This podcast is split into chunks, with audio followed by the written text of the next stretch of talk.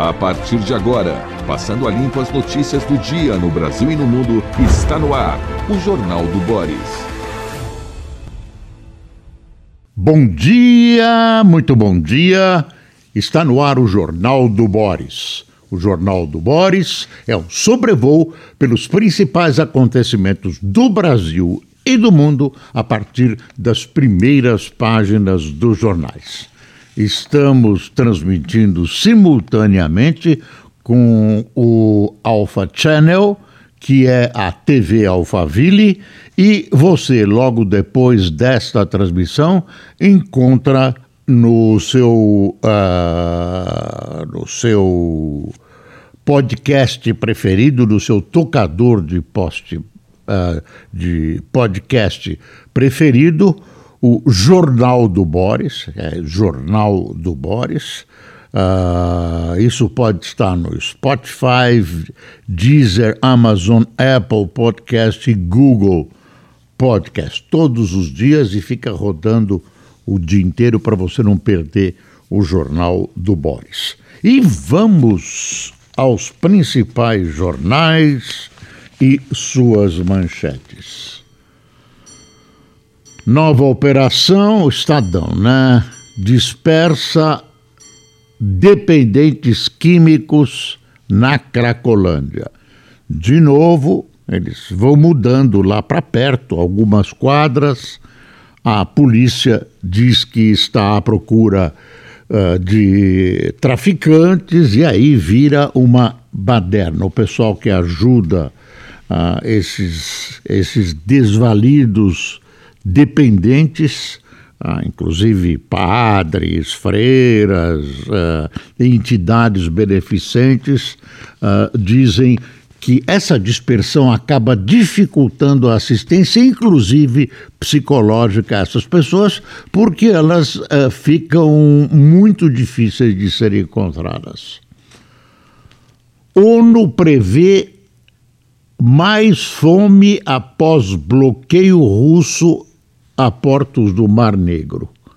Moscou condiciona a reabertura dos portos do Mar, do Mar Negro que poderiam escoar produtos da a produção ucraniana à suspensão das sanções pelo Ocidente. Conflito encarece alimentos mesmo com a guerra, mesmo com a guerra, ah, o Brasil, a Rússia é o quinto maior exportador de, de produtos para o Brasil. Ou melhor, o frio o frio está perturbando, viu? Olha aí, tá aqui está um gelo, tá 7 graus nesse instante aqui em Santana de Parnaíba, Grande São Paulo, 7 graus. E isso está realmente perturbador. Uh, mas o que acontece é que. Uh, daqui a pouco eu falo.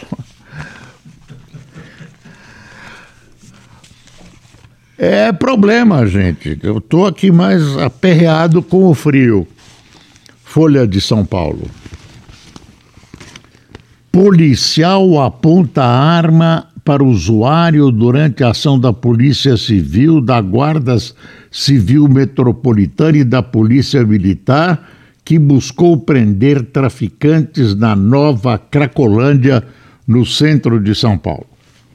Eu queria dizer que, uh, olhando o ranking das importações brasileiras, apesar da guerra, o quinto o quinto, a quinta maior importação que o Brasil faz é de produtos da Rússia.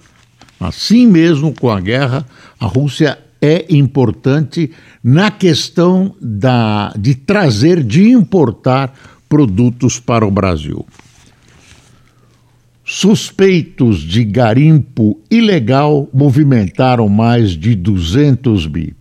E aqui tem uma história do presidente Bolsonaro e Alexandre Moraes numa cerimônia ontem de 90 anos da Justiça Eleitoral, uh, num cumprimento que aí tem um monte de ilações Uh, foi um cumprimento formal. Uh, simplesmente, se não houvesse esse cumprimento, seria um escândalo, todo mundo estava sendo cumprimentado. Então, o presidente até deu um, um tapinha aqui, mas depois todo mundo aplaudiu, aplaudiu Alexandre Moraes. Uh, na defesa de, da democracia e tal, e o presidente não aplaudiu. Então, eu acho muito difícil que haja qualquer, qualquer sinal de aproximação entre os dois. Estão brigando mesmo. O valor, importações, olha aí, olha aí, importações provenientes da Rússia cresce 89% no ano. As importações brasileiras da Rússia se aceleraram no início do ano em ritmo muito maior do que o total das compras externas. Os russos, mesmo em guerra com a Ucrânia, galgaram postos e passaram a ser, de janeiro a abril, o quinto país que mais vendeu para o Brasil, com um crescimento de 89% em relação ao mesmo período de 2021. Na época, o país ocupava o 12 lugar. Câmara votará projeto para reduzir ICMS. É a história de tentar reduzir com assinatura no pau o preço dos combustíveis. Eu não sei se vai dar certo. Existe uma polêmica a esse respeito pode dar certo no começo, depois nós vamos pagar a conta. Aparentemente, claro, reduz os estados, tem um prejuízo gigantesco. Ah, bom, a ex-ministra das Relações Exteriores da Espanha, Arancha González, diretora do Science Po, respeitada faculdade de uh, ciências políticas, dá uma entrevista ao Valor e diz que o mundo fragmentado dificultará a solução de desafios globais como mudança climática, o perigo nuclear, o combate à desigualdade e a prevenção de novas pandemias. Tá difícil, tá difícil. Ah, o Estadão tem uma coisa aqui que é bom você saber. Novo refis, novo refis em debate no Congresso deve excluir pessoas físicas. MEC facilita a criação de mais de 100 vagas em cada curso de medicina. Deixa eu pegar o Globo. O Globo, primeira página do Globo. Lira articula regra de ICMS que tira até 100 bi de estados. Projeto que limita a cobrança de impostos sobre gasolina, diesel e energia tem apoio do Planalto. É isso que eu disse: é reduzir o preço dos combustíveis a qualquer custo. O problema é um problema uh, claro, sentido por todos nós, especialmente pela área econômica, mas não é de fácil solução e estão aparentemente procurando uma fácil solução. Tem observadores que dizem que o, o, a redução vai ser muito pequena no preço final na bomba, se é que haverá essa redução na bomba. E uh, os estados estão reclamando que lhes será retirada a quantia de 100 bilhões. Desculpe, eu vou tossir. É o frio. Aqui está o tal abraço. Olha a cara dos dois. Não foi um abraço afetuoso. Eu, eu vi o, o videotape. Foi um abraço formal. Estava um na frente do outro, o, pres, o presidente estava abraçando todo mundo. É uma questão que antigamente a gente chamava de urbanidade. É o mínimo. É o mínimo que você pode fazer. Se você cumprimenta as pessoas, você não pode pular alguém porque você tem um processo e tal. Você mantém uma certa civilidade. Alguém disse que foi um abraço republicano. Não foi um abraço republicano. Ah, um abraço republicano, eles vão se reconciliar. Não tem nada disso. A impressão que eu tenho é que é um abraço meramente formal, meramente formal, nada mais que isso. Ah, então, porque os dois são antagonistas, é, o, o, Bolsonaro ah, não, não é formado em nenhuma escola francesa de freiras, tem uma educação um pouco mais ah, ligada ao exército, tem uma educação mais simples, então eh, se esperava que ele pudesse ter uma atitude hostil, no mínimo, não cumprimentando Alexandre de Moraes, e ele acabou cumprimentando, e, quer dizer, ficou no seu pedestal de presidente da República, respeitou a liturgia do momento. Era uma cerimônia importante que comemorava os 90 anos da justiça eleitoral no Brasil, coisa que ganha dimensão uh, não só pelo fato em si, mas porque uh, muita gente vê uh, ameaças à democracia em atitudes, em falas do presidente Bolsonaro e outros companheiros dele. Então, uh, a, a, área política, determinadas áreas estão assustadas, achando que isso pode significar alguma coisa, que o presidente continua atacando as urnas, e de fato, no mesmo dia, ele atacou as urnas de novo no mesmo dia. Então, uh, esse ataque às urnas, eu repito, a história de que ele prepara uma maneira de, se ele perder a eleição, ele uh, dizer, uh, declarar que gritar aos quatro ventos que uh, foi alvo de uma fraude. E aí desencadear um processo golpista, que ele teria apoio dos estados, do, dos, dos militares, de alguns estados, está muito difícil. É, eu não acredito nisso. É. Parece que o governo americano, aí parece não, é a notícia, lá debaixo dos panos, sugeriu ao governo Bolsonaro que fizesse uma manifestação por escrito de defesa da democracia, assim, algo uh, formal, uh, mais crível, que desse uh, no exterior e para as pessoas uma certa tranquilidade em relação a toda essa questão de golpe, não golpe, que se espraia no meio político que até ganha força. É uma discussão, quando a gente devia estar discutindo outras questões da eleição, ah, não ah, uma, uma discussão.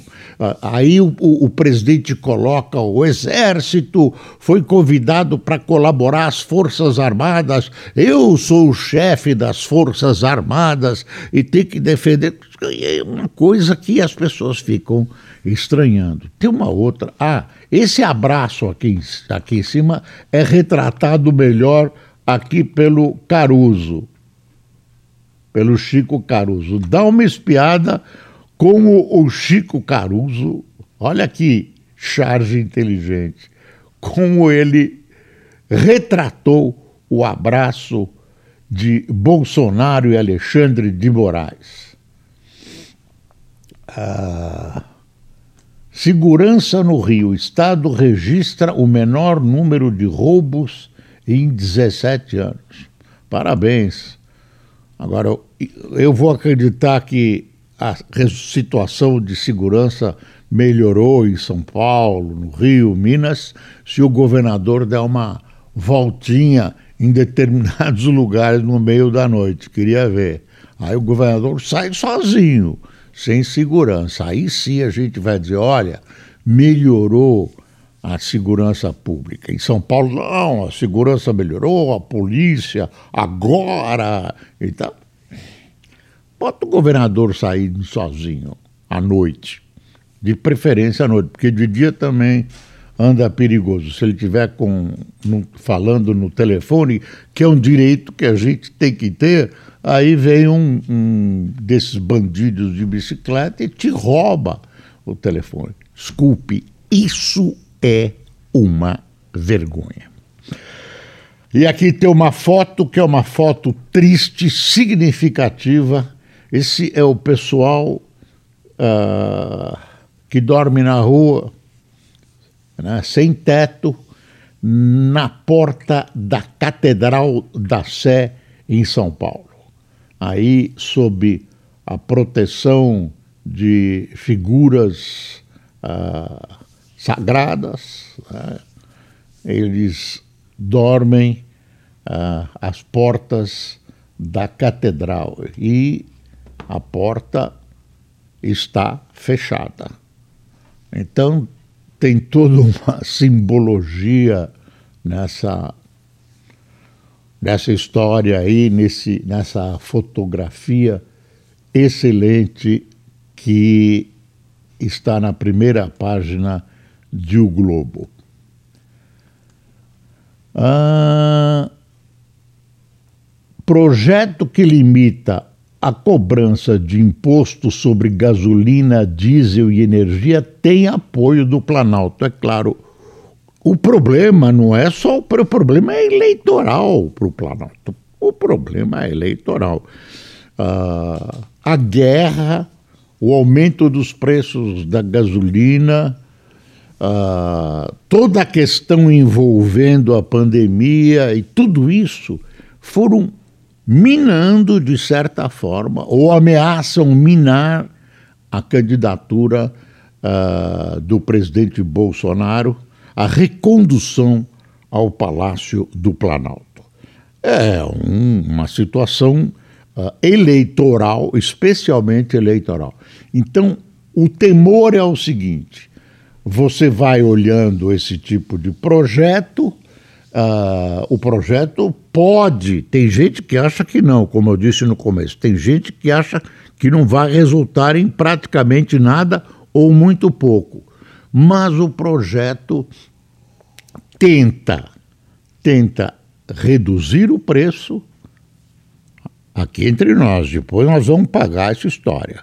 Depois alguém vai pagar. Isso não tem almoço grátis. E uh, tenta também tirar a culpa das costas do governo. O Lira e o Bolsonaro são, são correligionários, né? por enquanto são grandes amigos, e eu digo por enquanto que a política é uma nuvenzinha, né? amanhã eles podem estar em frontes opostos. E aí o Lira está fazendo força para uh, dar uma atenuada nessa questão para o governo, porque ninguém é bobo, atrapalha mesmo a performance nas pesquisas, a performance eleitoral de Bolsonaro. Todos esses temas que eu citei, né, que vão desde a pandemia, guerra, aumento da gasolina, inflação, etc., não estavam no script inicial da candidatura Bolsonaro. Ele achava que ia uh, apresentar uma série de benesses, que uh, em junho, julho, uh, as coisas já estariam florescendo, aparecendo, e que a candidatura dele tinha chances de crescer, tinha assim, uma projeção de crescimento. Tudo isso está suspenso. Tudo isso está suspenso, as coisas ficaram mais difíceis e eles estão tendo que resolver. Agora alguém vai pagar e tudo indica que seremos nós. O Estadão faz uma advertência sobre a questão da, da privatização da Eletrobras. Aí o Estadão tem um, um, um editorial dizendo a corrida para vender a Petrobras, não, a Eletrobras, desculpe. Ah, Freud explica. Aliás, ontem o ex-presidente Bush, o filho, teve um, deu uma gafe freudiana. Ele estava fazendo um, um discurso, um speech, e tentou dizer, tentou uh, dizer que imagine um, a invasão da Ucrânia, o que ele tentou dizer, a invasão da Ucrânia decidida por um homem só, essa terrível, bárbara invasão, só que ele trocou Ucrânia por Iraque. Depois ele tentou consertar, mas já era tarde. E quem mandou, quem determinou a invasão do Iraque, o único homem foi ele. E o pessoal está dizendo, ah, isso é freudiano, Freud explica. Mas por isso Freud, eu tô, eu tô uh, inventando uma desculpa porque eu falei Petrobras para por Eletrobras. Quer dizer, é isso mesmo. É, sem ter completado sua primeira grande privatização, a executiva deveria evitar precipitação quanto à venda da Petrobras. É, tipo, vai devagar, vai devagar. E realmente a própria privatização da Eletrobras merece todos os cuidados, porque é uma coisa muito delicada. Não dá mais para a Eletrobras ser uma empresa estatal. Não tem dinheiro, não tem investimento, é um perigo. Com a privatização, uma privatização bem feita e bem fiscalizada, a gente tem a possibilidade de a iniciativa privada uh, botar dinheiro no nosso sistema elétrico. Botar dinheiro. Temos potencial, mas isso custa caro. É preciso botar dinheiro e botar dinheiro bem botado. Eu estava mostrando que o Estadão pede é, cuidado com as privatizações e o, o, a Folha fala em sinal verde. É um editorial, diz assim, no começo, né, na linha fina.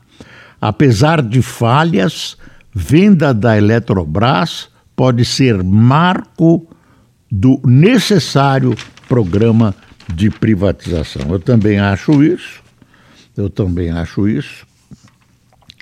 Olha aí, e tem uma outra, uma outra, um outro editorial cujo título é Lidando com a ditadura. Biden acerta ao buscar pragmatismo e diplomacia diante da catástrofe chavista na Venezuela. Ah, não tem nada de bonzinho nisso, né? Ele está cobiçando, cobiçando, quer dizer, está Está ah, lá num cofrinho o, o petróleo da Venezuela e precisa se aproximar, porque precisa do, do, do petróleo da Venezuela. Aí termina assim. Se o malogro das tentativas anteriores recomenda a cautela quanto ao sucesso da nova empreitada, a opção do governo Biden pela senda do praga, pragmatismo e da diplomacia, constitui caminho mais viável para lidar com uma ditadura. É uma ditadurazinha, né? uma coisa. Cuba, ele fez umas concessõezinhas a Cuba. Cadê o pessoal que tomou café com a gente? Vamos ver essa ditadurazinha com Cuba, volta. Uh, e tem uma coisa que eu, que eu, que eu quero ler para você.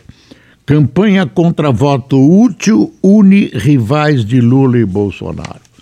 Tem gente que acha que voto útil é um horror. Voto útil, você votar num, num candidato para derrotar o outro, não é o seu candidato do peito e tal.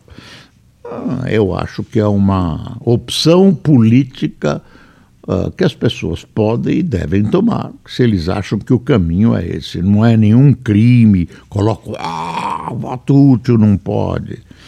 E outra coisa é que essa situação da terceira via está uma bruta confusão. Uns dizem que o Dória já topou, outros dizem que não topou, que a questão vai ser judicializada.